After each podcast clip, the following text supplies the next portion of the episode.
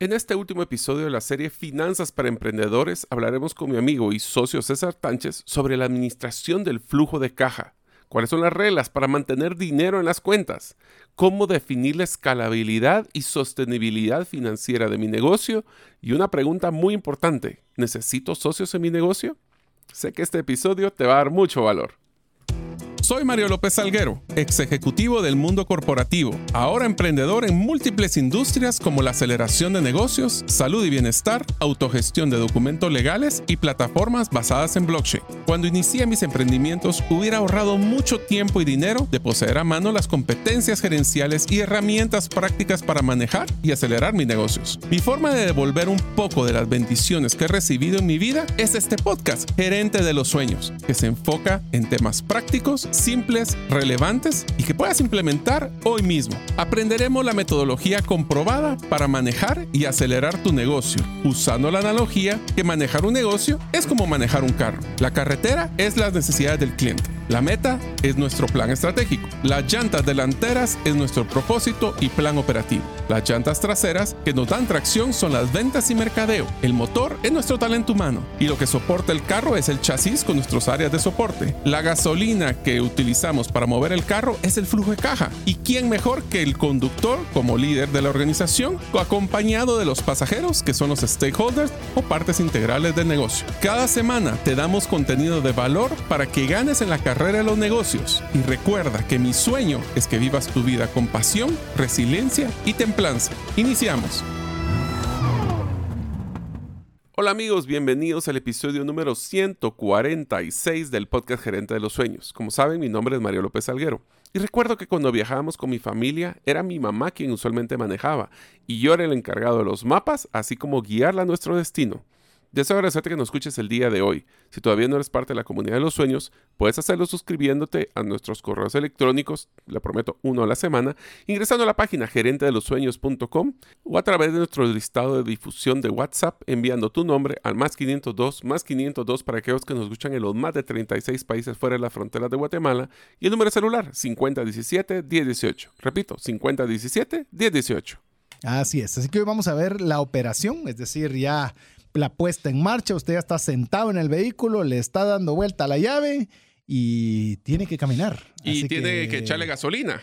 Tiene que, tiene que hacer muchas cosas una vez ya tiene el auto. No, tal vez no están ni siquiera dentro. Ya tiene el auto. Ya tiene que, como dice Mario, echarle gasolina, quitarle llave, ver su tablero para ver cómo están sus indicadores. Poner Waze a dónde quiero ir. Eh, hay un montón de factores. No, no, sigamos ampliando porque si no vamos a tener que hablar esto todo un año. Sí. Así que mejor vamos a ver sobre la operación y recuérdense que cuando hablamos la operación estamos hablando de finanzas para emprendedores. No estamos hablando del emprendimiento per se, que es muy macro, muy grande, muy... General, sí. Es, es mucho. Eh, hoy estamos tratando de enmarcarlo todo con el aspecto financiero y cuando hablamos de la operación, pues no podemos dejar de iniciar con lo que es el flujo de caja, que algo vimos de eso en el programa anterior, pero creo que vale la pena resaltarlo porque como lo hemos dicho múltiples veces y seguramente usted lo ha escuchado múltiples veces y cada vez que se dice tiene más razón, es una frase en inglés que dice cash is king, que es el efectivo es el rey. Dentro del tema de finanzas, pero no, no, no, estoy hablándole ni religioso, ni filosófico, ni nada. Simple y sencillamente, entre los instrumentos financieros, el que hay que tenerle más control es el efectivo. Así es, tenemos que tomar en cuenta dos errores que se cometen cuando pensamos en efectivo. Uno es que si creemos que hay dinero en la cuenta, estamos bien. Eso no necesariamente es correcto porque tenemos que evaluar qué es lo que debemos. Y segundo, es que vemos los estados de resultados y decimos, estamos siendo rentables, o sea, después de lo que ya abrieron en el episodio anterior, lo que era la venta, el costo y gasto, y está dejando dinero, voy a poder salir adelante. ¿Por qué?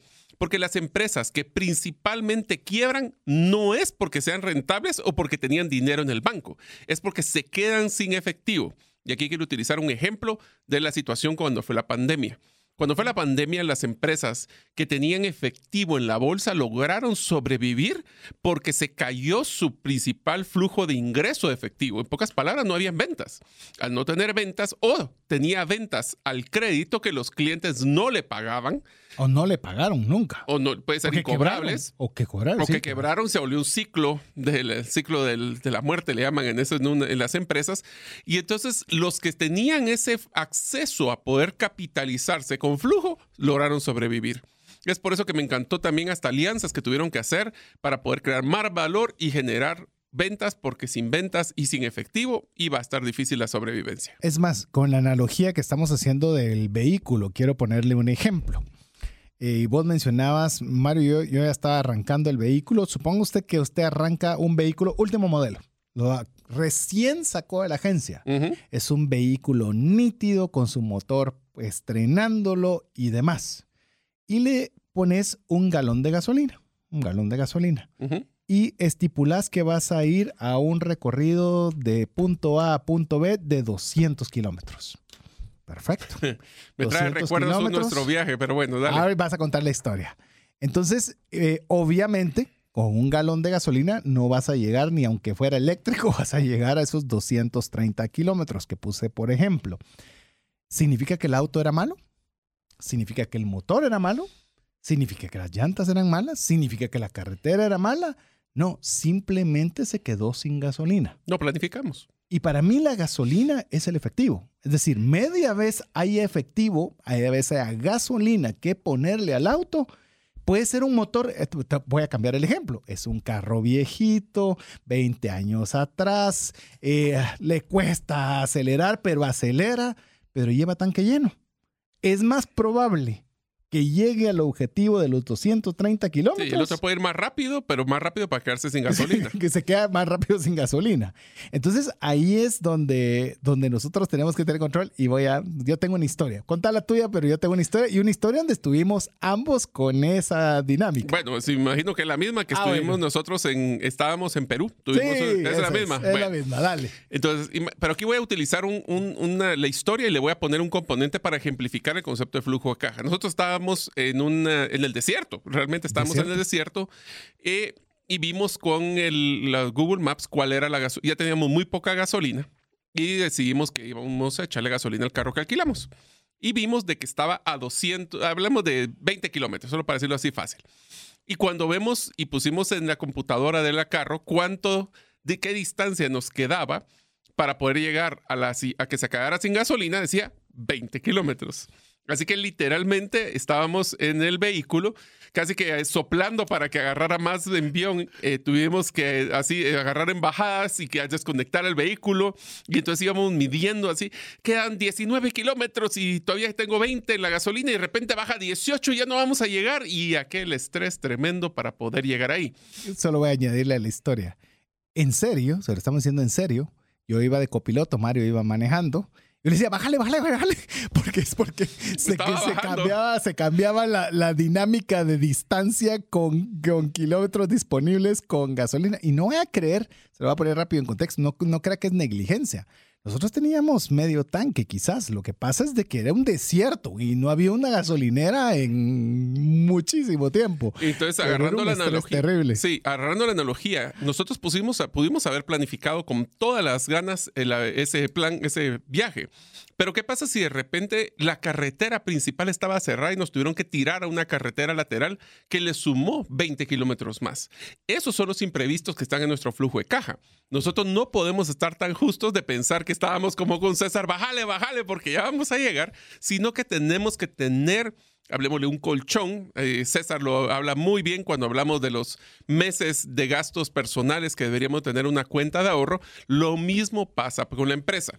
Si quieren un número ideal, es por lo menos seis meses de los gastos y costos fijos, no, directos, no variables, deberíamos de tenerlos resguardados. Aquellas empresas que tenían eso y más, es más, aprovecharon a ganar mercado y oportunidades en los momentos de crisis. Así que eso fue uno de los factores que bájele, bájele y súbale, súbale. Para eso nos sirvió para poder utilizarlo como el gasolina de un vehículo que es nuestro negocio, es el efectivo, no necesariamente las ventas.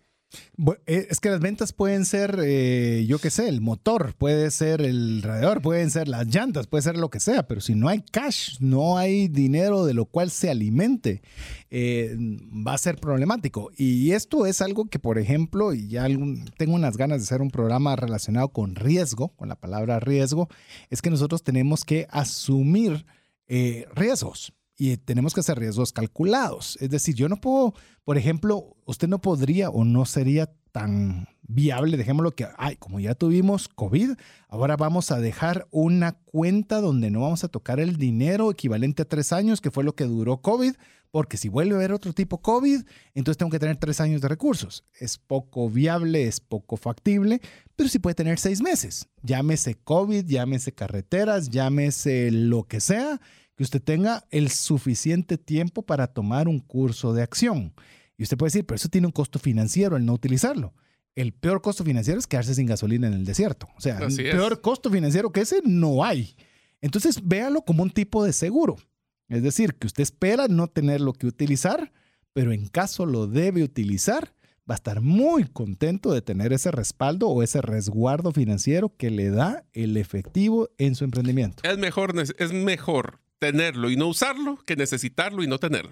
Esa es la versión de muchas cosas, pero especialmente de flujo de caja. Así es. Pero para poder nosotros tener o mantener un buen flujo de caja, estamos hablando que necesitamos tres grandes cosas. Uno, el enfoque. En pocas palabras, el ese, ese GPS que nos está diciendo para dónde queremos ir y qué es lo que necesitamos para llegar ahí.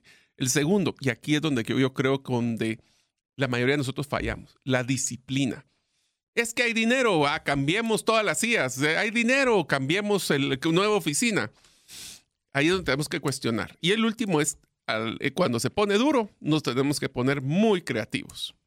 Eh, sí, hay esa frase que por mucho tiempo fue una frase que era de mis favoritas, que es la necesidad es la madre de la invención. Ah, yo me sabía que tenía cara de Chucho, pero también. también. Chucho, no sé cómo sea en todos los países, perro. Perro. Can, como usted quiera mencionarlo. Así es. A ver, solo quiero, quiero me voy a centrar yo en el tema de la disciplina y el enfoque todavía quiero encontrarle todavía una aplicación más fácil en el tema de flujo de caja. Disciplina es usted aparta seis meses y punto. Y lo voy a dejar ahí, punto. Eso es disciplina. Es decir, no está cuestionándose cada vez qué va a hacer con ese dinero que tiene ahí ahorrado. No, es disciplina. Simple y sencillamente, no importa qué suceda, yo tengo seis meses. Hubo una necesidad muy fuerte, tuvo que agarrar de ese fondo un mes Perfecto. ¿Cuál es lo que va a requerir disciplina? Es que usted ahora en los próximos meses reponga ese mes que usted utilizó para una circunstancia no prevista, pero que usted pueda tener esa disciplina que no importa qué, usted tenga ese fondo en efectivo. Entonces ahí es donde usted tiene que comenzar a ver que la disciplina es una forma de carácter. y, estamos hablando de carácter de emprendimiento, es decir, este es el primer gran objetivo, que yo pueda ser solvente en mis cuentas por seis meses. Es que es muy fácil, o sea, decir, ahí tengo el dinero, lo puedo utilizar para otra cosa más bonita. Yo donde creo que está, y voy a complementar. Compro más mercadería y le gano mucho más que tenerlo guardado en, la institución financiera. Ya vamos a entrar a uno de los temas ah. de, enfoque, de flujo de caja, pero a veces por querer ganar eh, unos descuentos superiores sobre compro, y después ese dinero, el inventario, dinero parado, para que lo tengamos claro, puede ser que me meta en problemas y después lo tengo que liquidar por debajo de lo que hubiera sido el ahorro que hubiera tenido a la hora de comprar volumen. Yo te diría que el enfoque, lo que tenemos que estar, tal vez para poner la forma fácil de estar enfocado en tema de flujo, es que usualmente nosotros, como mencionaba anteriormente, creemos que, y este es un error que cometemos todos, ver que la cuenta está gordita, tiene dinero, que alegre, pero mantener un reporte de flujo de caja, o más aún, ¿saben cuál es el reporte que rara vez lo he visto? Es una proyección de flujo de caja. Una proyección de flujo de caja es, ok, durante la próxima semana o el próximo mes, ¿qué, qué cuentas voy a poder cobrar, ya sea cuentas porque fueron mis ventas al contado y logré venderlas y las recuperé en el momento, crédito que voy a poder cobrar, qué son las necesidades de efectivo que voy a tener, la planilla, los proveedores, y empieza ahí en donde tenemos que ir priorizando, inclusive impuestos. Ahí es donde tenemos que tomar una decisión, ok, ¿será que yo tengo que pagarle todo este dinero a, los a X proveedor, pero también tengo que pagar impuestos? ¿Cuánto es la multa que me pone un impuesto? Por lo menos en Guatemala es usualmente el 100%. versus tener que decirle al proveedor, por favor, eh, ayúdeme para que podamos extenderlo o darle un apoyo, un abono y no darle todo el, el, monto. Esas son las decisiones donde estamos enfocados, a tener una buena relación, porque por una crisis en flujo puedo romper relaciones con proveedores buenos, puedo romper relaciones con clientes buenos, simplemente porque no estaba bien enfocado. Eh, incluso me da una, tal vez una, una, una forma también de poder aplicar el tema del enfoque. Por ejemplo, supongamos que tenemos eh, por el tipo de producto algunos meses que son complicados de bajas ventas. ¿Por qué? Porque así es. Cíclico. Cíclico. Y hay momentos que obviamente son de alta, flacas. Y, flacas y los de gordas, ¿verdad? Donde hay bonanza. Entonces, ¿qué pasa con cuando nosotros tenemos un enfoque? Si nosotros sabemos que van a haber pasar días, semanas, meses que van a ser complicadas, nuestro Prepárese. enfoque debe ser una austeridad, debe ser con me dan 20% de descuento si compro más, no lo hago. ¿Por qué? Porque sé que este momento, por buena que sea la alternativa, mi flujo de caja está bajo. Si usted está en época de bonanza, pues ahí lo puede considerar. Porque ya, llamemos, el, la, la, proyección de dinero, usted ya la tiene, no tiene que proyectar, está disponible casi de forma inmediata. Entonces, ese enfoque puede ser variable dependiendo de las circunstancias en las que se encuentra el emprendimiento. Y también tu enfoque tiene que ver con cómo queremos manejar nuestras relaciones. Quiero ser una persona de que va a ser un, pro, quiero un proveedor a corto plazo, largo plazo, lo voy a apalancar, me voy a jinetear, como diríamos en Guatemala, postergar pagos. O esa es una persona que cuando exista una necesidad de que le quiero pedir unos descuentos, me va a decir que no, porque usted no me está pagando los 30, sino que me paga los 60 días. O sea, a ese calibre también podemos llegar. Inclusive escuché este concepto que me gustó mucho, Mario, y no lo tenía tan claro como concepto, uh -huh. de poder generar con lo que vos decías, alianzas sostenibles. Sí. No solo es proveedor y voy a aprovecharme y voy a sacarle todo lo que pueda. Eso no es para... sostenible. Eso, Eso no, no es sostenible. sostenible. Entonces ya deja de ser un proveedor y usted ya lo vuelve un aliado sostenible, donde usted tiene que velar tanto por sus intereses como los intereses de su proveedor. Así en es. la medida en que ambos tengan ese concepto de alianza sostenible. Eh, voy a ponerte un, un, concepto, Mario, rápido. Te, tengo la oportunidad de servir a una a un cliente en específico con un tipo de seguro particular y los he atendido por 10, 12, 15 años, no lo uh -huh. sé, ya una buena cantidad de años. Y algo que es llamemos lamentablemente una práctica bastante recurrente. El tema de seguros, por lo menos cuando son colectivos grandes, es que hay mucha migración. Se van por cualquier causa, cambian de agente. En este caso particular llevamos muchos años, pero ¿sabes qué es lo curioso? Tuve hace poco que darles una, pues una, tenía que participar en una actividad de ellos en la que se participa cada año. ¿Y sabes qué es lo curioso? Veo los mismos proveedores para todas las demás cosas. ¿Y sabes qué es lo que se vuelve interesante? Todos velamos porque ese negocio funcione bien. Porque es, es recíproco. Es un Así equipo. Es, es recíproco. Hoy por ti, mañana por mí. Hay una alianza sostenible. Y después me puse a pensar en, este, en esta persona, en este cliente en particular, que se libera de un montón de estrés. Porque es no que tiene es que, que estar buscan. pensando, No. sabe en quién confía, sabe que le van a apoyar y descansa. Y aparte que busca eh, soluciones integrales. Así que si ustedes quieren poder mejorar la relación y tener clientes a largo plazo, tenemos que buscar esas alianzas con nuestros proveedores, con otros, con competencias inclusive, para crear una propuesta de valor que sea integral. Que tu competencia tenga un producto que es más barato, una parte, o el que decís, yo en esto soy, bueno. A ver, usamos seguros. Si tenés el seguro de vida, pero tu competencia tiene uno de gastos médicos que es más competitivo, preferís perder todo, una parte. Te voy a decir la- el caso más curioso, porque como estamos hablando de seguros y el- Que no buena te parte de mis amigos saben que tengo una corredora de seguros, es que yo tengo corredores de seguros que yo les llevo sus seguros de gastos médicos. Y ellos me Al dicen dueño de la al dueño de la corredora de seguros, porque saben que nosotros somos más eficientes y mejores en el uso eh, o en, en esa área seguimiento. Sí, sí, específica sí. de lo que ellos mismos podrían hacerlo en su propia agencia. Imagínense. Lo cual es, es curioso, pero es curioso, se lo comentamos no solo para que, ala, qué genial puede ser mi corredor de seguros, sino porque es inteligente. Es- yo hay áreas que, por ejemplo, me decís, calderas. Calderas, yo no, no soy la persona adecuada para ver un tema de calderas, pero puedo asociarme con alguien que es un experto en esa línea para ofrecer un buen servicio de forma combinada y sea una alianza sostenible. Así es. Y por eso vamos a hacerles mención, un solo para que los discutamos después del primer corte, de cuáles son las cinco cuentas monetarias. Esto nos lo recomendó Donald Miller de Storybrand, de cómo administrar efectivamente tu flujo. Los voy a mencionar y lo que nos dé tiempo antes del corte los vamos a ir mencionando. El primero es tu cuenta corriente, le llamo yo, es el de costos y gastos operativos. La segunda, que es que aunque usualmente creemos que está separada, no necesariamente lo está, la cuenta personal del dueño o accionista o el emprendedor. Manejen cuentas separadas. Lo peor que podemos hacer es que nuestra cuenta personal estar sacando y metiendo dinero de la empresa. La tercera es la retención de utilidades. Ya me gané este dinerito, lo guardo por aparte, lo saco. Y debo decir por qué es importante esto. La siguiente es el pago de impuestos. Si no guardamos los impuestos, les prometo que el pago de impuestos va a venir en el peor momento, cuando tengamos el momento difícil de flujo. Y el último es lo que llamamos un fondo de inversión. Esto yo lo manejo como mi cuenta de ahorro, donde yo estoy ahorrando constantemente para hacer inversiones en maquinaria y equipo. ¿Por qué es que recomendamos que literal y físicamente sean cinco cuentas? Es porque fuera la vista, fuera la mente. Fuera la vista es que si no veo que tengo ese dinero, no tengo la tentación de gastármelo. Y cualquiera puede pensar, tengo que tener cinco cuentas solo para manejar mi emprendimiento. O sea, qué difícil es controlar tantas cuentas. Te aseguro que es más difícil tener una, una mezcla de todas las cuentas en una sola. Es peor ahí. Lo que pasa es que normalmente nosotros tendemos lo que no vemos, no nos afecta. Y como mm. tenemos la mezcla, ahí es donde tenemos problemas. Recordamos, estamos conversando sobre las cinco cuentas monetarias. Eh, podría ser hasta de ahorros, creería yo. Podría ser monetarias o ahorros. que estén separadas, lo ideal. Exactamente, para que usted maneje su flujo de caja en cinco era Su cuenta corriente, donde van a ir los costos y gastos operativos, la cuenta personal suya, del dueño en este caso, la retención de utilidades, los pagos de impuestos y fondos de inversión. ¿Sabe por qué molesta?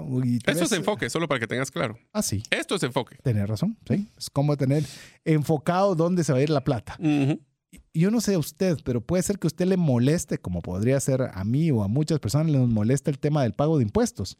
Pero si usted lo tiene segregado, segregado significa en una bolsa separada, usted ya no le va a doler.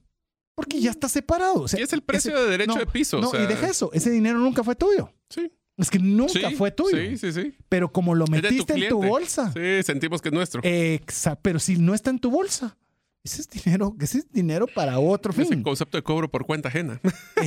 sí, pero, pero hace una gran diferencia mental. Claro. Es más, yo te digo que en el tema de generosidad, solo para, para dejar este punto que creo es muy, muy importante, yo sugiero que aparten un porcentaje para generosidad y no sea algo que a usted se le ocurrió saber cuándo. ¿Por qué? Porque cuando usted lo separa, ese dinero deja de ser suyo y usted lo va a obsequiar a cualquier necesidad que usted encuentre. Pero usted entonces ya comienza a buscar la necesidad, porque tiene un dinero que no es suyo, o sea, que no está dentro de su presupuesto. Igual si usted lo hace de esta forma, pues usted sabe que es un dinero que a pesar de que ingresó a un mismo, una misma cuenta, usted lo va a separar conforme corresponde para cada quien. Así es, por ordenado y disciplinado y con el enfoque, sí, las pocas cosas que hemos mencionado anteriormente de lo que necesitamos hacer en el flujo. Ahora, es importante que conozcamos, no vamos a entrar en un tema de contabilidad y de finanzas, pero sí hay dos datos, dos indicadores financieros que creo que todo emprendedor debería de conocer. El primero es cuál es tu indicador de rotación de cuentas por cobrar. En pocas palabras, nosotros decimos, yo le doy 30 días a todos, a todos mis clientes pero la realidad es otra. Puede ser 35, puede ser 32, puede ser 60 días. ¿Cómo se saca este indicador? Es muy sencillo. Utilizamos todas las ventas al crédito en este periodo y se divide entre el promedio de ventas por cobrar que se tiene en ese momento. Yo solo se los voy a mencionar, lo mejor es que lo hagan ya con un ejercicio cuando los tengan a mano y si no, pues que le pidan a un financiero que les ayude con este indicador. El segundo indicador es lo mismo. ¿Cuál es el indicador de rotación de cuentas por pagar? Ese es al revés, es cuántos días crédito me dan a mí y en cuánto le estoy pagando yo a nuestros proveedores. Eso se puede manejar como la cuenta por pagar, dividir el costo de venta. Pero lo más, aquí, estos son varios ejemplos porque hay varias formas de medirlo. Pero lo interesante aquí es cuál es la relación entre esos dos indicadores. ¿Qué significa esto? Pongámosle, de que los dos casos son, el estándar es 30 días, pero mis clientes me están pagando en realidad en 60 días. Ya los proveedores les estoy pagando en 45 días.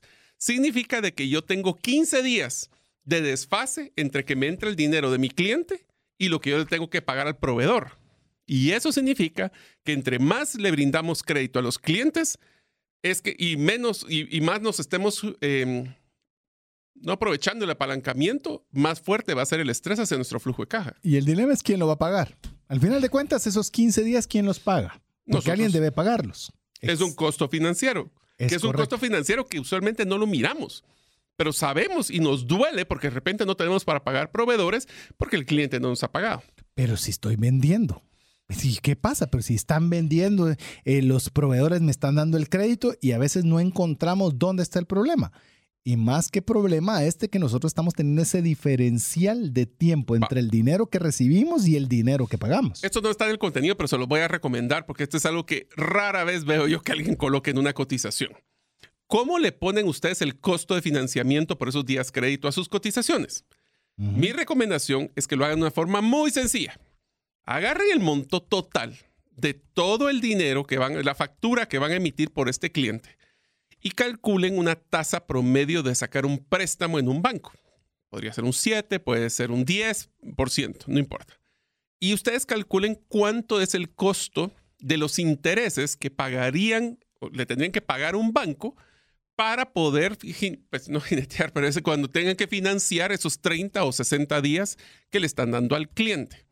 En pocas palabras, si ustedes agarran ese mismo dinero y lo prestan a un banco, ¿cuánto les costaría eso? Y pónganlo dentro de su costo, porque les prometo que si no lo ponen, lo van a tener que pagar ustedes. Y puede hacerlo desde es una forma fácil de hacerlo. ¿eh? Y, no, y dentro de esa forma fácil todavía la puedes complicar más. Mm. De decir, por ejemplo, estás hablando de un financiamiento bancario que podría ser bastante razonable en su tasa de interés, pero ¿qué tal si usted es un emprendedor pequeño y, lo está haciendo tarjeta de crédito? Pero bueno, eso es un costo que usted puede medir. A mí me cobran un 5% mensual de financiamiento si yo no pago de contado. Bueno, 5%. ¿Y cuánto tiempo le, va a tomar? 45 días. Bueno, mate simple, 7,5% es su costo financiero. Y te, lo pongo de otro lado. No, yo no, eso no lo pongo, yo soy 30 días parejo porque ya lo tengo así planificado. Les quiero decir de que ustedes, si tienen un 7%, quítele ese 7% de su utilidad. Así de sencillo. Porque ese es un costo que usted está teniendo. Sale. O sea, lo que pasa es que no lo vemos. Y ese es un dinero que, aunque no lo crean, o sea, ¿quién te va a dar el, te va a prestar dinero gratis? Nadie. Y entonces, ¿por qué usted está prestando dinero gratis? O por lo menos calcúlelo, pues, dentro y sepa si no lo quiere cobrar o sobrecobrar a, una, a un cliente, pues por lo menos esté consciente de que hay un costo financiero por el flujo de caja. Alguien te va a decir, algún, alguno de los que ha escuchado el programa, yo sí puedo tener un financiamiento eh, gratuito porque yo he aprendido de trascendencia financiera que si yo pago el día después de mi fecha de corte, tengo 50 hasta 55 días para poder pagar de contado sin intereses. Aprovechelo. Sí, es correcto, pero alguien lo pagó. ¿Y quién cree que pagó ese, ese costo? ¿Lo pagó el que está pagando por plazos o no pagó de contado con su tarjeta de crédito? Él está pagando ese financiamiento que usted está aprovechando de gratis. No hay dinero gratis. Habiendo dicho eso, eso no significa que usted no debería considerarlo dentro de sus cotizaciones. Sí, lo peor es no saber. ¿Verdad? Porque usted, ah, usted lo pudo ahorrar y lo pudo colocar el día después de la fecha de corte eh, pero era un costo financiero. Puede ser que lo haya podido colocar después de la fecha corta, puede ser que no. Ahí va su primer tarea, ya que no hemos hecho tareas. Uy, hoy se tardó. Me tardó, pues sí, pero es que estamos tan emocionados con el contenido que se me había ido el concepto. Pero aquí va una tarea. ¿Qué tal es esa próxima cena que ustedes estén con sus amigos y le preguntan a todos sus amigos que tengan una empresa o trabajen en una empresa, ¿cuál es el costo financiero por los días crédito que le dan a sus clientes? ¿Y cuántos de esas conversaciones creen que va a ser el de qué? ¿Qué es eso? Ok, mándenos esos datos cuando tengan la oportunidad para decirnos cómo es que usted se da cuenta de que ese es uno de los costos escondidos, que no lo medimos tal vez contablemente, pero sí lo sentimos cuando se aprieta el flujo de caja. Esto, esto me causa gracia porque entonces usted podría decir, si usted escuchó el programa, de verdad ustedes no lo calculan ya se dieron cuenta y comienza usted a, explicarles cómo es que funciona esa diferencia entre las cuentas por cobrar y las cuentas por pagar. Así que APC. APC. Y ahora, una de las cosas que también ya hablemos de los indicadores, vamos a parar ahí porque sabemos que nos podemos poner muy técnicos, es que tal si César hablamos de algunas reglas para mantener ese flujo de caja positivo desde cosas de que nosotros podemos tomar como medidas preventivas y otras reactivas. Así es. Veamos la primera, el modelo de negocio. Vamos a evaluar los productos no solo por su contribución marginal, sino también por su uso de efectivo. Efectivo. Recuerden que estamos hablando ahorita que se recuerda cómo empezamos. Cash is king. El efectivo es el rey de los instrumentos financieros y asimismo es la gasolina que permite que su vehículo llegue al lugar donde usted está planificando. ¿Te recordás en el episodio anterior que hablábamos una discusión sobre qué era mejor si nosotros teníamos una, agarramos el ejemplo de producir una planta, tengo una finca donde produzco plantas, tengo un proveedor y tenía una mejor rentabilidad del proveedor que la que tengo yo actualmente? Ese es el punto de vista desde la visión de ganancia. Obviamente, si te genero mucho más ganancia, que bueno, puedo generar una utilidad mayor. Sin embargo, ponemos a pensar ahora como flujo de caja. Literalmente, si tuviéramos un 30% de utilidad sobre esa planta, el 70% de ese flujo se lo tengo que entregar a alguien más. Y yo solo me quedo con 30%. Del otro lado, el 100% del ingreso es del flujo es para mí y yo lo puedo distribuir para mis diferentes gastos. Otra forma de poderlo ver es con los bienes raíces. Una cosa es que usted compre una, un inmueble y usted pagó 100 mil, voy a poner cualquier ejemplo, y lo vende en 120. Es cierto, usted podría tener una rentabilidad sobre la cantidad adicional que tiene y no tiene que repartirle a nadie porque el bien inmueble es suyo. Pero ¿qué tal el corredor de bienes raíces? No pone nada, pero gana el 5% de la operación completa del, del costo total del inmueble. Entonces no tiene necesidad de acceso a recursos, es cierto. El, es un servicio. el 95% le va a ser al dueño del inmueble o el que vendió el inmueble, pero ese 5% es un 5% que lo puede multiplicar en 3, en 4, en 5, en 100 veces. Entonces, eh, llamémosle, no es decirle cuál es la vía correcta, pero tienen, hay alternativas sobre las cuales usted puede ver cuál es la contribución.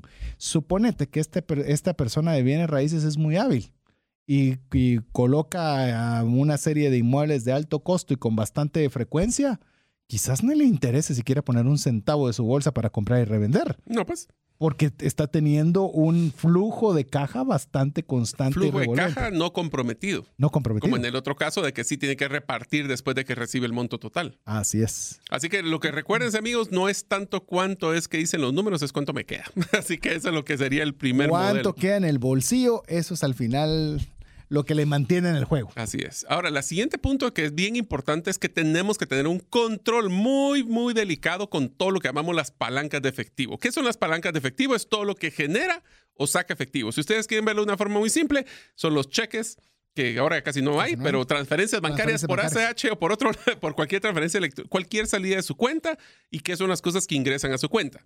Por ejemplo, ventas por facturar. Este es un problema muy serio cuando hablamos de ruteros, por ejemplo.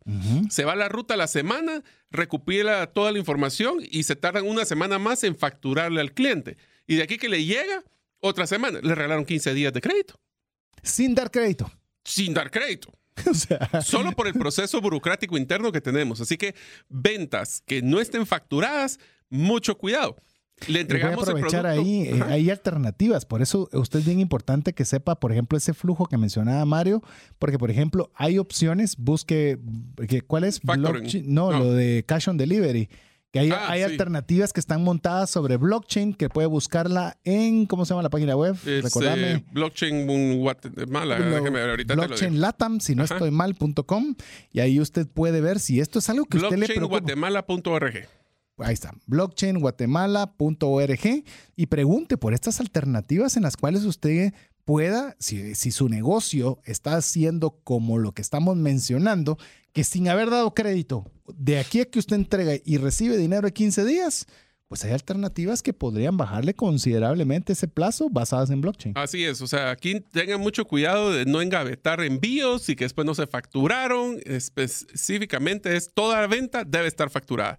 La otra es todas las cuentas por cobrar. Ya facturé, ahora ¿cómo hago para que ingreses efectivo?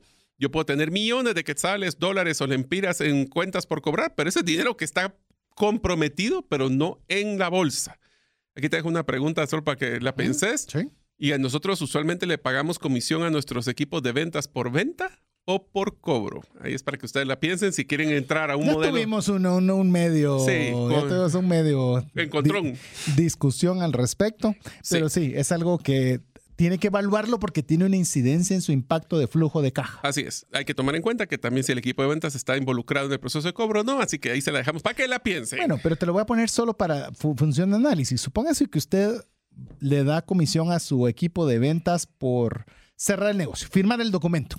Ya firmó el documento, pero usted viene y ya le va a liquidar todos los documentos que esta persona firmó para pagarle sus comisiones a fin de mes. Pero, supongamos que es un vehículo, vos que tienes experiencia en eso, no ha salido la placa, eh, está todavía A, B o C o D, y resulta que eso usted lo va a percibir tres semanas después de que ya pagó esa comisión al vendedor. Yo no le estoy diciendo si sea bueno o malo o no, pero hay un costo financiero involucrado en esas tres semanas que usted desembolsó la comisión y que usted no ha recibido un centavo todavía en caja. Está dispuesto a financiar también ese pedazo y si lo va a hacer, ¿cuál es el costo? Pero Así es. El siguiente son cuáles son todos esos costos y gastos no facturados. Aquí es lo que yo llamo las sorpresas. ¿Qué es esto? De repente tengo, así como yo tenía un montón de producto, voy a utilizar el ejemplo más fácil. En consignación, hay muchos productos que ya se vendieron que no me los han facturado. ¿Y qué pasa si de repente este proveedor decide no asomarse en todo el mes y llega y me pasa una factura gigante? Ahí es donde puede haber una sorpresa. Entonces tengan mucho cuidado con costos y gastos no facturados. Y finalmente, tengan mucho cuidado, que también me ha pasado, que el proveedor les entrega la factura alguien la engaveta, no la carga en el sistema, ni nos enteramos y, oh, sorpresita también. Le voy a decir algo que es, este es dato, este es un dato. Por ejemplo, temas de seguros. Usualmente eh, los seguros se manejan eh, mensual pagos, mensual, trimestral, semestral, anual, como casi cualquier producto. Eso no hay, no hay nada novedoso en la temática, pero usualmente los, eh, llamemos los pagos que son fraccionados, llevan un recargo y a la vez, al, llamemos al vendedor, se le paga conforme está el fraccionamiento. Una aseguradora en particular decidió cambiar la vuelta y decir, si el pago es mensual, uno, no le hago recargo al cliente. Y número dos, pago la comisión total al vendedor con el primer pago mensual. Yo pensé, pero ¿y por qué está incentivando? Ya sabemos que nos encanta ver qué es lo que hay detrás de cada una de estas estrategias. ¿Por qué es que están incentivando el pago mensual y no el pago anual? Porque incentivan al, al, al, llamemos al asegurado e incentivan al vendedor. Y resulta que la estadística demostraba, al menos para esta aseguradora, demostraba que las que están, las que no tienen las sorpresas de un golpe a fin de año, un golpe trimestral, un golpe, lo diluyen y son las carteras más sanas. Sí. Porque es parte de su... Pasa bajo el radar pasa bajo el radar. Y al pasar bajo el radar, su nivel de caída de negocios es tan bajo que incentivan a que las personas estén bajo esa perspectiva de pago. Hágalo fácil a la gente renovar su, eh, su eh, producto. Eh, en esa misma línea le estoy diciendo, porque no le dé sorpresas. Tampoco dé sorpresas. Trate de ser estar bajo el radar. No estar escondido, estar bajo el radar. Sí, todas las estos engavetados y sorpresas tarde o temprano revientan y usualmente revientan en el peor momento. Lo siguiente es que tenemos que tener una prioridad de costos y gastos especialmente los no recurrentes, como los que estamos hablando actualmente. Esto es algo que constantemente me pasa y lo veo con muchas empresas que asesoramos de que no tienen planificados pagos extraordinarios de impuestos, como los aquellos que se pagan cada trimestre, semestre o alguna vez al año, o que tienen algún tipo de pago extraordinario como lo que es el aguinaldo o en el caso de Guatemala el bono 14. Se nos olvida y de repente, oh sorpresa, tengo en esta pequeña bomba a finales de mes. y a veces no es pequeña bomba. Ninguna es pequeña, pero lo usé sarcásticamente. Ah, pero hay algunas que sí son tremendas. Eh, y si puede, dilúyalo usted mismo. Por ejemplo, yo tengo que pagar una fianza, que es una fianza considerable por temas de, la corredora de seguros. Sí, hombre, eso de las fianzas. Y, ¡ala! ¿Cómo duele? Porque caen duro. Porque no lo planifica con una separación, como lo hemos estado hablando, de enfoque de mensual, para que cuando llegue el momento ya está separado, se paga y se acabó? Así es, y eso pasa también a nosotros como personas individuales cuando nos toca hacer liquidaciones anuales de impuestos. Pero Vamos con la siguiente. El siguiente es cómo podemos nosotros realmente mejorar ese ingreso de las cuentas por cobrar que están facturadas y que podemos recuperar. Aquí hay una frase, yo trabajé, wow, como, bueno, estuve 10 años en la industria contact center, pero estuve 3 años específicamente en una agencia de cobros. Y había un dicho muy, muy cierto que decía, no hay mal pagador, solo hay mal cobrador. Y les voy a ser sincero, César, como yo, no nos gusta estar cobrándole a la gente. Y bueno, no sé si a vos, pero a mí no me gusta y eso cuesta hasta que obviamente me doy cuenta que mi flujo está algo algo frito, entonces ahí empiezo a cobrar. Pero si no, es un proceso que no es, no, no, es así como que tan agradable como la venta. Te lo voy a poner así, como nosotros estamos con varias actividades en conjunto, ahí no aplica, pero cuando estoy en seguros, me toca hacerlo. O sea, ah, sí. No, pero te digo, me toca porque si yo no te cobro a vos y vos no pagás y te llega a pasar algo, no te van a Ah, pagar. Sí, hay un tema O sea, de... eh, hay una responsability, sí. Sí. hay una responsabilidad muy grande en esa área que si bien es cierto, no depende de mí el pago, pero sí depende de mí el ayudarte a estar pendiente porque mira, o se da cada cosa. Ah, sí.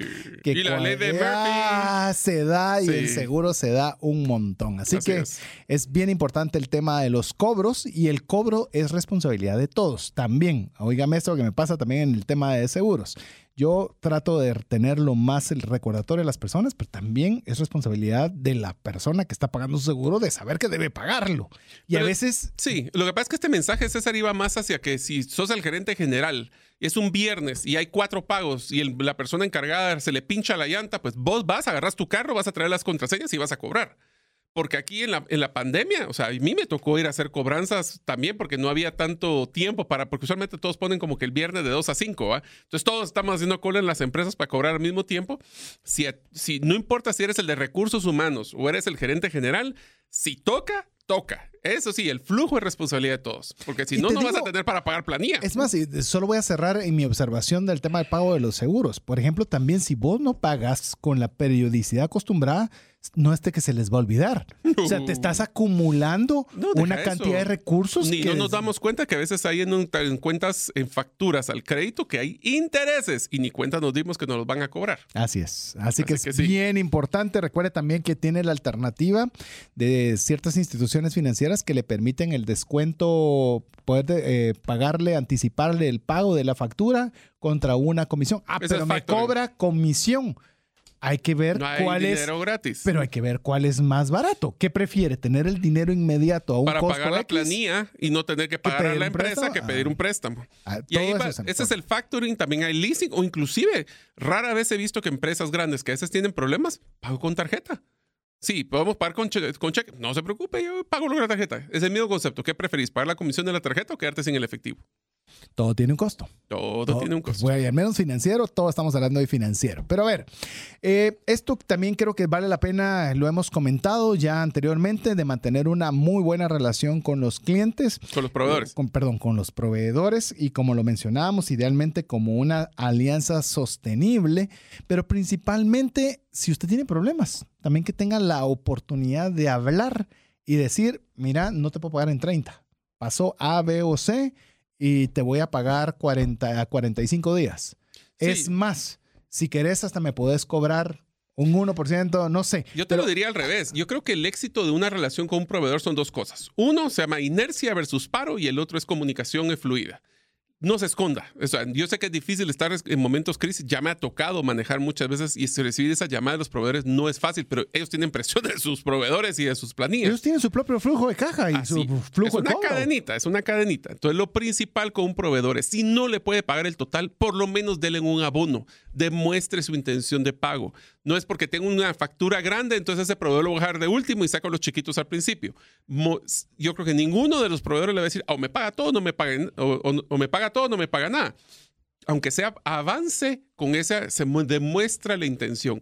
Eso va a crear buena relación con proveedores que si de otra forma después puede decir que cuando quieren un descuento le van a decir que no porque no O cumpliste. cuando más necesidad tenga, le digan ya no te vuelvo a surtir. Así es. Y una vez se cierra esa puerta, yo no sé cómo se hace, pero todo el mundo se entera. Ah, sí. Y al Se enterarse todo el mundo, se cierran todas las puertas. Así que Afirmativo. tiene que tener mucho cuidado con esto. Y recuerde que el inventario es dinero parado. O sea, tener activos y tener inventario que no se mueve es dinero que le está costando, porque es dinero que tiene parado, ya pagó el proveedor probablemente, lo tiene parado y no ha generado la venta. Entonces, ese tema de descuentos, promociones, va por ese lado.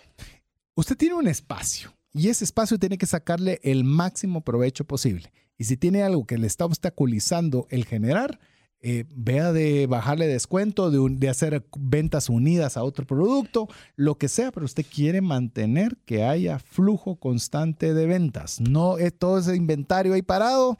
Adicional a polvo, está perdiendo dinero. Así es, por eso que a veces tenemos que liquidarlo. Y también otra recomendación es trate de mantener sus costos lo más variables posibles para que así no se golpee teniendo costos fijos si es que existe volatilidad en los ingresos.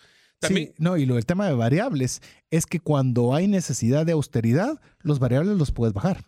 El fijo no puedes. Es una palanca que no tendría si todo es fijo. Sí, si todo es fijo, puede ser la cosa más sofisticada y más difícil del universo, no puede hacer mucho. Ahora, aquí voy a hacer un paréntesis rapidísimo, pero si quieres voy a hacer el comentario después del, corte, pero sí, quiero que todos lo piensen.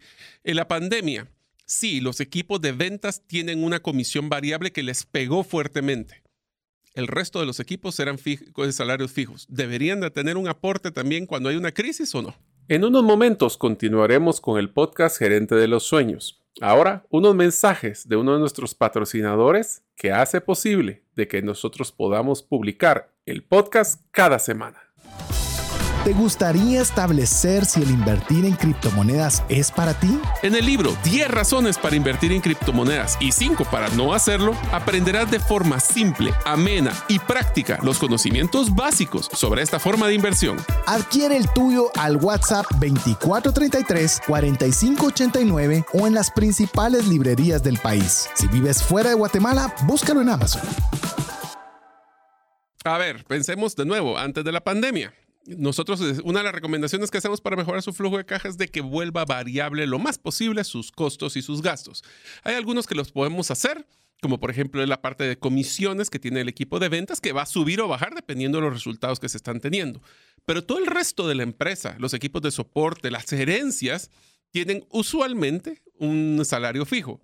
Si hay una crisis como la pandemia, era válido el pedir esa solidez, solidaridad con los diferentes equipos de poder bajar un porcentaje de mis ingresos o que los de ventas vienen qué hacen y yo estoy feliz con mi salario fijo. A ver, ¿qué decís vos? Yo creo que sí, yo le diría que cuando es una crisis, no por resultados, sino por una crisis, crisis, una pandemia, una pandemia era porque si no la solución es despedir más gente. Entonces, ¿qué es lo que queremos? Que, que si usted le toca, se queda sin trabajo y tiene ceros ingresos o bajamos un poco los ingresos de todo y todos podemos sobrevivir juntos. Eso demuestra solidaridad demuestra solidaridad y siempre he pensado igual que cuando se, llamemos el chivo expiatorios, ventas, y después de dónde vienen los ingresos. Y si no hay ingresos, ¿quién cree que va siguiente? Eh, el equipo de soporte. Y así sucesivamente comienza a ser un efecto expansivo sobre todas las partes. Pero te voy a tirar la válvula del otro lado. ¿Qué pasa si hay excelentes resultados? ¿Se reparte o no se reparte? Porque ahí es donde, ah, pues sí, o sea, como empresario, yo le puedo pedir a las personas que sean solidarios conmigo cuando hay crisis, pero también cuando hay unos resultados sobresalientes, tendría que yo compensar también de la otra forma. Así es donde realmente se crea un sentido de familia y de solidaridad ante todo. Muchas veces decimos es que hay que ponerse la camisola de la empresa. Ah, sí, pero demostrarme la crisis a ver si la tenemos puesta o no. Pues demostrame la bonanza. Pues sí. Eh, o sea, ¿estamos como dirían en las buenas y en las malas o solo para las malas? Solo para las malas. Eh, Ese no es buen matrimonio. Así que bueno, a ver qué te parece si comentamos también ahora un poco el tema de estrategias para generación de flujo. A ver, una de las que hablamos fue la liquidación de los inventarios. Si tenés inventario, y aquí pueden ustedes, bueno, no sé si hicimos la metodología de embudo inverso. Ya. Ya. Bueno, busque entonces el episodio donde hablamos de embudo inverso, donde usted puede definir cómo hacer una estrategia de venta basado en producto. Embudo de ventas hicimos. Embudo de ventas. No hemos hecho el inverso. Ah, bueno, pues entonces búsquenlo y nos cuenta, tal vez nos escriben si lo buscan, si hablamos del embudo inverso, que es básicamente un embudo de ventas donde agarro todo el inventario que no logro vender y busco quién sería esa persona que me lo compra. El otro es poder utilizar los activos. Nos dimos cuenta de que este, nos sobraban espacio en la oficina, nos sobran bodegas, porque no alquilamos el espacio de bodega que no lo estoy utilizando. Todo activo debe de producir. Si no, es un costo. Y, a veces nosotros por falta de conocimiento no nos hemos dado cuenta que hay un activo dentro del activo que tenemos. Déjeme explicarle rápidamente. Como hemos estado involucrados con una solución para el tratamiento de lo que es el desecho.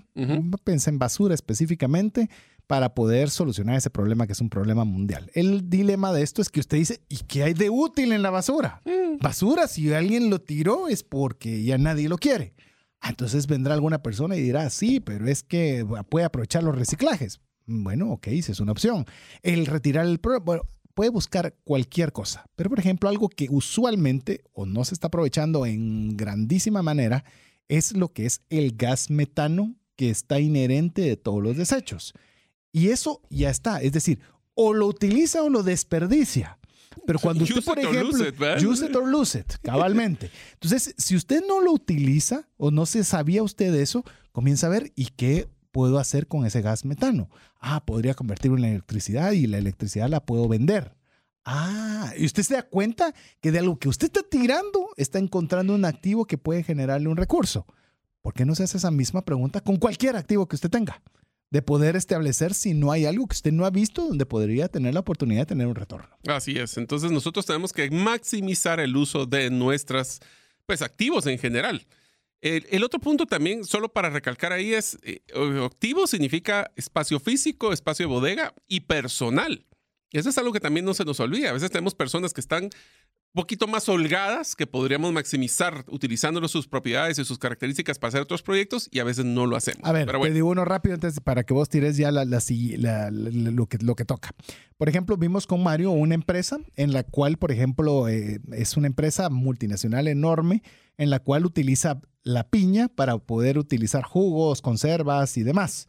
Pero tenía un gran problema que lo que es útil de la piña no es como se llama la hoja. Las hojas. Las hojas, no son útiles y hubo una empresa que estableció que podía sacar fibra de esas hojas para hacer calzado. Entonces se ponen de acuerdo y le dicen, mira, eso lo estás tirando y es dinero hundido para ti. ¿Sí? Sí. ¿Qué pasa si nos volvemos socios? Yo utilizo esas hojas en las cuales convierto el calzado y vamos socios en este nuevo emprendimiento. Tú no pones nada y solo participas de las utilidades. Ahí es donde usted se está dando cuenta de un activo principal, algo que para usted puede ser un desperdicio, puede ser una utilidad para alguien más. Así es. Y por eso, entonces, una de las cosas que también deberíamos platicar, como para terminar un flujo de efectivo, es, ¿será que las promociones es una forma realmente de generar flujo? ¿O es que estamos por querer mover el inventario drenando nuestro flujo? Se lo preguntas a un mercadólogo, ¿verdad vos? A propósito. Eh, voy, a, voy a decirle lo siguiente. Muchas veces, se lo voy a decir en publicidad, porque a veces se, confunde promoción y publicidad. Pero, por ejemplo, en publicidad muchas veces se delega la publicidad en agencias creativas. No me vayan a comer amigos creativos. Pero muchas veces la creatividad puede ser un anuncio muy creativo pero que no cumple el objetivo por el cual se quiere promocionar un producto o se quiere generar una presencia de marca o lo que sea. Igual es muchas veces con el tema de la promoción. Nosotros queremos promocionar por volvernos inteligentes de que vamos a hacer esto y vamos a hacer por Para generar inercia. Vamos a generar inercia y, y llamar la atención. Siempre es con objetivo. ¿Cuál es mi costo financiero? ¿Qué es lo que espero yo obtener a cambio de esto? ¿Cuál va a ser mi métrica de medición? Porque si no, Simplemente dediquémonos a la línea creativa. O sea, lo que me estás diciendo es que entonces tengo que capacitar en finanzas a mi equipo de ventas. Sí. De, promoción, el de mercadeo, el de, publicidad. y a los financieros de publicidad y mercadeo. Sí, porque entonces demuestran que toman decisiones más integrales. Ahora, una de las cosas que tenemos que tomar en cuenta también, que es el momento donde usualmente nos metemos en serios problemas de flujo de caja, es cuando queremos crecer o escalar nuestro negocio. ¿Qué tal si vamos nosotros platicando en qué momento podría yo hacer crecer este negocio? Porque va a requerir mucho flujo de caja. A ver, vamos a hacer algunos cuestionamientos y vamos conversando sobre algunas particularidades de cada uno de ellos, de cada uno de ellos o como bloque, cualquiera de todas, Mario. ¿Cuándo es factible crecer? Esa es una pregunta interesante. Ah, pero es que crecer siempre. Es que el que no quiere crecer no quiere sobrevivir. Te lo voy a poner así. Eh. Si nosotros estamos perdiendo dinero con cada venta, si creces, te vas a quebrar más rápido. Eso es lo que estoy seguro que querés agarrar energía para. Es lo que mencionamos de que tenés un galón de gasolina. ¿Qué haces si le metes el acelerador a tope? Pues bueno, más rápido te vas a quedar sin gasolina. Eso es lo único que estás haciendo, acelerando los problemas que estás teniendo. ¿Qué significa eso? Hay que hacer obviamente algunos eh, cuestionamientos para saber cuándo es factible crecer. A ver, le describo algunos y dejo que Mario comente sobre esta temática. A ver, aprovechando nuevas oportunidades, ampliando sus productos o servicios, atrayendo más clientes, incrementando las ventas y también, ¿por qué no?, emplear más personal. Así es, tenemos una, pero tiene que tener un enfoque claro de esto.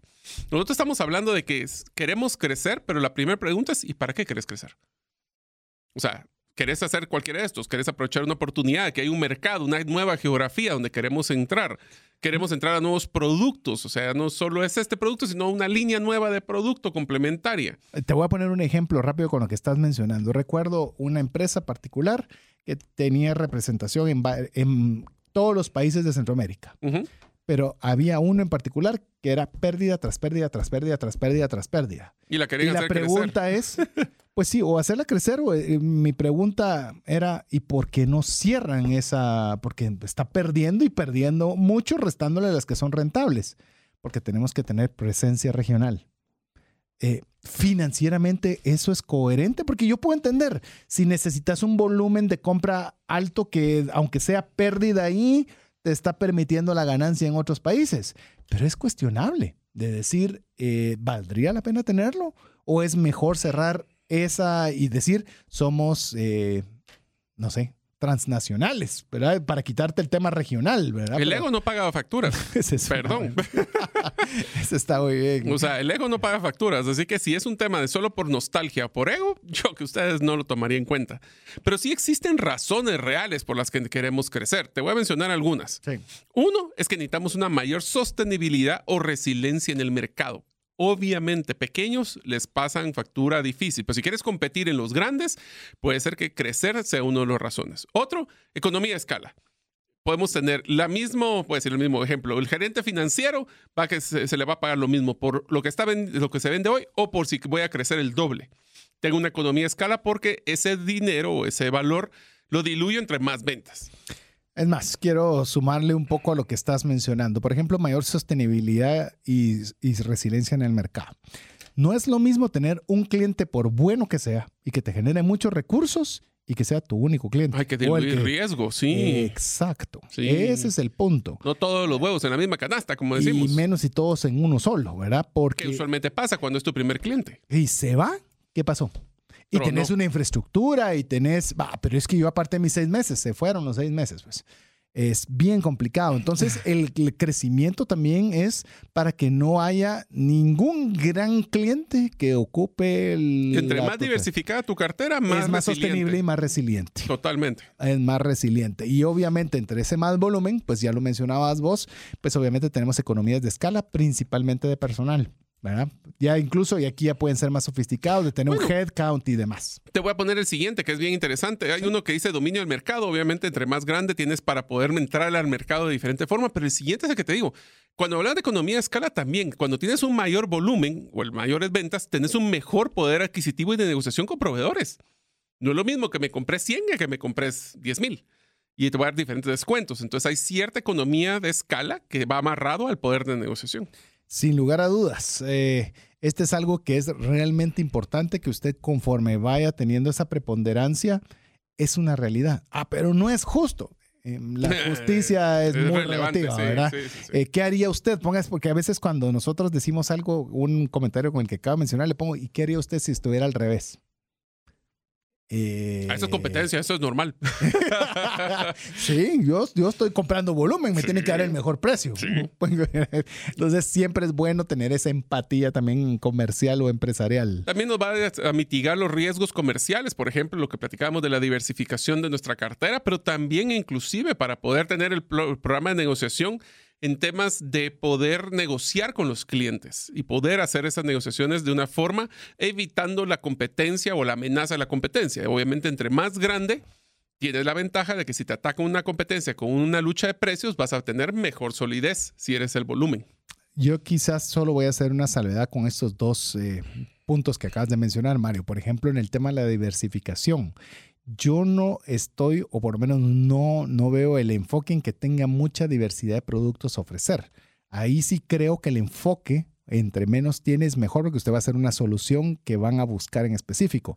Y hay veces por querer diversificar demasiado nuestra cartera, no somos, eh, somos cola de ratón para todos. Mm.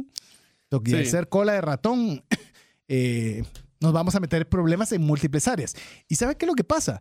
Es más difícil controlar cuantas más áreas tenga.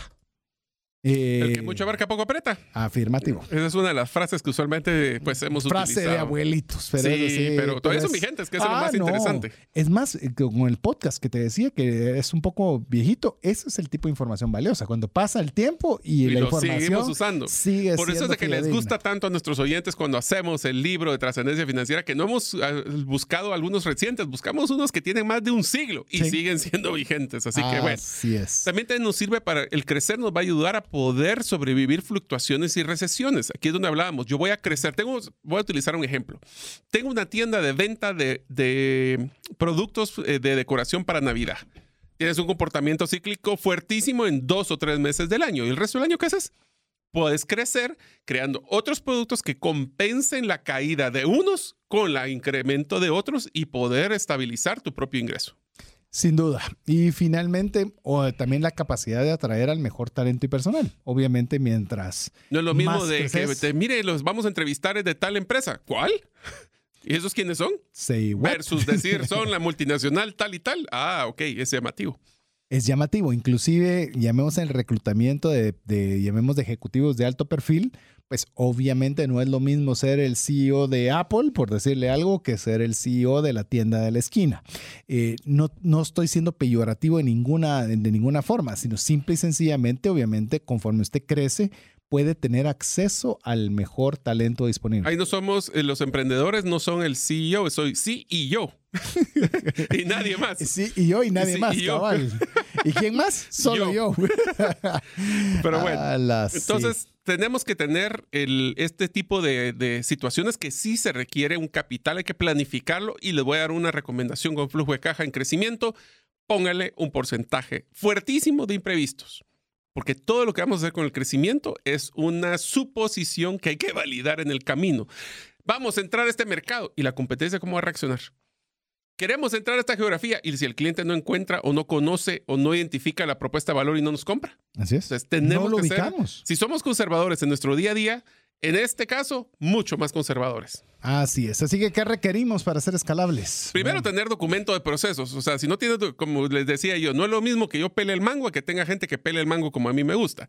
Pero para eso tengo que documentar cómo se pela el mango. Nunca se me olvida de, de una serie de televisión que se llama El Socio. No sé si la Sí, viste. sí, sí. En el de Stal Lemonis, me recuerdo que es el apellido, no me recuerdo cuál es el nombre de él, pero él decía las tres P, personas, producto y procesos. Las tres cosas son las cosas importantes y a mí se me quedó para toda la vida. Qué bueno tener buen personal, qué bueno tener un producto, pero tan importante como esos dos, ¿cuáles son tus procesos? Lo que Sí, pasa es que no, si no, no es replicable. Así de sencillo. O sea, si no tenés procesos, cada quien va a hacer la misma forma de como ellos creen que es. El siguiente es un tema de cultura organizacional. Queremos ser diferentes y tener una diferenciación en servicio, en calidad, pues tenemos que clonar nuestra cultura. Y si esa ni siquiera la sé cuál es, ahí donde tenemos otro problema para poder hacer escalables. También tenemos que tener programas de capacitación formales. Nueva gente, nueva gente, eh, hay una, una, una nueva capacitación que hay que dar y viene qué cultura tenés, cómo se va a atender al cliente, cuáles son los valores de tu empresa. ¿Cuál es tu misión? Yo creo que no hemos hablado de cómo hacer una misión y una visión relevante, porque es que estamos acostumbrados, aquí somos una Que empresa no- íntegra que hace... y- y- Bueno. Es más, le pongo, le pongo que ahora es más un ahorita. propósito, más Hoy- que misión y visión. Oí, oí esta pregunta. No importa si sea misión, visión o propósito, cualquier nombre que sea, amigo o amiga, usted puede repetir cuál es la que usted tiene en la empresa donde usted labora. Usted puede repetir ahorita sin necesidad de ir a internet a buscar cuál es o buscar la pared donde está pintada. Si eso no lo puede usted repetir ahorita de memoria es porque no es realmente relevante. Vamos a hablar de esta temática. Sí, sí, ahí tengo mucho que platicar, ¿verdad? pero bueno, Ah, sí. eso te la dejo. Ya, Va. ¿La dejamos para el próximo refresh? No, de- a un refresh. A un refresh. a un Todavía refresh. ten- ya tenemos cola de refreshes, así que se Sí, imaginarán que tenemos con anticipación para darles buen valor. Así que si estamos nosotros en un proceso de crecimiento, vamos a tener que tomar en cuenta también, César, de que para nosotros la parte importante de lo que es el crecimiento es lo que son las inversiones. Entonces, ¿qué tal podemos hablar de rápidamente? ¿Cuándo es que yo, por ejemplo, voy a poner algo que me ha pasado varias veces. Es que, bueno, tenemos una oportunidad, tenemos un pick-up con el que repartimos el producto, pero ya nos está dando abasto. Necesito comprar un segundo pick-up. Voy a leer las características que tenemos que evaluar en una buena inversión. Ustedes utilícenla como checklist, así que se las dejo para que también las considere. Lo primero, tiene un beneficio tangible y predecible esa inversión que vamos a hacer. En pocas palabras, un buen retorno y este retorno, número dos, debe ser mayor a otras opciones de inversión. ¿Será que compro el carro? ¿O será que compro o alquilo o contrato un servicio que me reparta la la reparta los productos? ¿En qué momento dejo de hacer el servicio? ¿En qué momento yo me enfoco? Y finalmente, tiene que tener esa relación de retorno con riesgo. Y ahí ustedes pueden hablar, escuchar los episodios que hemos hablado de portafolio de inversión, donde vemos el riesgo y retorno, mayor riesgo, mayor retorno. A ver, solo quiero añadir esto. Eh, por ejemplo, y lo voy a decir de una forma muy somera, rápidamente. Si usted, por ejemplo, compra una propiedad, voy a hablar cualquier ejemplo para que sea fácil, 120 mil, Ok, muy bien, 120 mil. Y eso suponiendo que usted va a ganarle un 5 por, eh, eh, en el banco le pagarían un 5% de interés. Esos son, vamos a ver, serían 60, serían 6 mil, o sea, 60 mil al año. me perdí ahorita. A ver, pero se lo vamos a hacer aquí. 120 mil por un 5% igual 6 mil al año. Eso dividido 12 significa que le pagaría 500 cada mes. Si usted compra una propiedad para rentarla y le van a pagar por renta 250, no se ve muy claro el negocio por función de inversión. ¿Por qué? Porque dejando ese dinero quieto le daría más que estar buscando un inquilino, que estar arreglando las cosas que se están arruinando, eso es más complejo. De hecho, ya estamos preparando una serie para hablar sobre esta temática. Pero usted debe comparar ese dinero puesto en A o en B. ¿Cuál es el que le va a tener ese mejor retorno de la inversión? Y si entre más riesgoso, mayor retorno tiene que tener. Ahora te digo, Mario, ya hablamos de inversión sociedades? ¿Debería tener socios? Eh, primero, tenemos el capital. Ya hicimos el numerito en el episodio anterior. ¿Será que tengo el numerito? Voy a necesitar a alguien que me ayude. Aquí no tenemos, no vamos a, esto es otra serie que podemos entrar a todo el tema de cómo manejar socios en una empresa. Ahí César sigue apuntando. Yo no sé, o sea, yo creo que deberíamos hacer dos programas a la semana para poder salir de todo el contenido. Pero bueno, aquí va. Necesitamos un buen, necesitamos un socio. Voy a recalcar, necesitamos un buen socio. Pues primero, esta persona que quiero invitar aquí a mi iniciativa, ¿qué valor me va a brindar a corto, mediano y largo plazo? Y mucho cuidado, cuando hablamos de solo inversionista que va a dar el dinero y busca un retorno, mm, tengan cuidado porque sí se va a involucrar, porque obviamente quiere cuidar su inversión, es natural. Es más, te lo digo rápido con lo que estás mencionando. Si dado caso, nosotros vemos que llamemos la función que va a ejercer un posible socio es solo a corto plazo. Eh, mejor prestar el dinero. Ajá, mejor prestar el dinero. Pero si dado caso es alguien que está aportando a la sociedad mucho más allá y lo ves a largo plazo, pues bueno, ahí ya, ya, ya amerita o pasa ese filtro. Así es. Entonces nosotros tenemos que buscar que dé algo más que solo el dinero. El segundo es, ok, tuvimos un problema cuando crecimos, se nos pasó la mano de optimistas y vamos a tener que la, la empresa se quedó sin capital. Significa que vamos a hacer nosotros aportes a capital. ¿Cuánto debería aportar cada socio? ¿Es parejito? ¿Se pasa la bandeja? Alguno, uno es operativo y el otro no, y pues si vos fuiste el que tomaste las decisiones, ¿por qué yo tengo que también dar lo mismo? Esas son discusiones que hay que tener con los socios. Que se deben tener anticipadamente. Ah, si no, se vuelve... Y tiene que buscar empatía, ¿verdad? Tal vez tiene ya es algo que queremos, queremos resaltar, empatía, algo con quien usted se lleve bien y algo por lo menos que con Mario nos ha funcionado bien. Un día vamos a hablar de alguna de los factores que hemos visto en temas de sociedades que manejamos nosotros. Es uno de ellos es tener clara la puerta de salida y las cosas que estoy de acuerdo y las cosas que no estoy de acuerdo a que vayan a suceder claras. ¿Qué es negociable y qué no es negociable? Expuestas en la mesa anticipadamente. Y si todos nos llevamos bien ahí, arrancamos con mejor pie. Así es.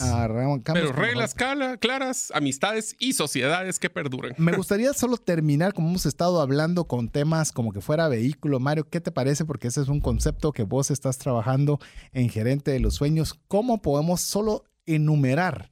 lo que es el tablero de control financiero para un negocio. Ok, tablero, imagínense como es el tablero de un vehículo donde sabemos, primero, tenemos que saber a dónde va el negocio y para eso les recomendamos cinco grandes categorías. Ventas, y voy a recalcar, ventas sostenibles idealmente. Segundo, ganancias de lo que vendo, cuánto me queda. Tercero, ya lo hablamos, flujo de caja, cuánto me está quedando y si me va a alcanzar el dinero para poder todos los compromisos que tengo.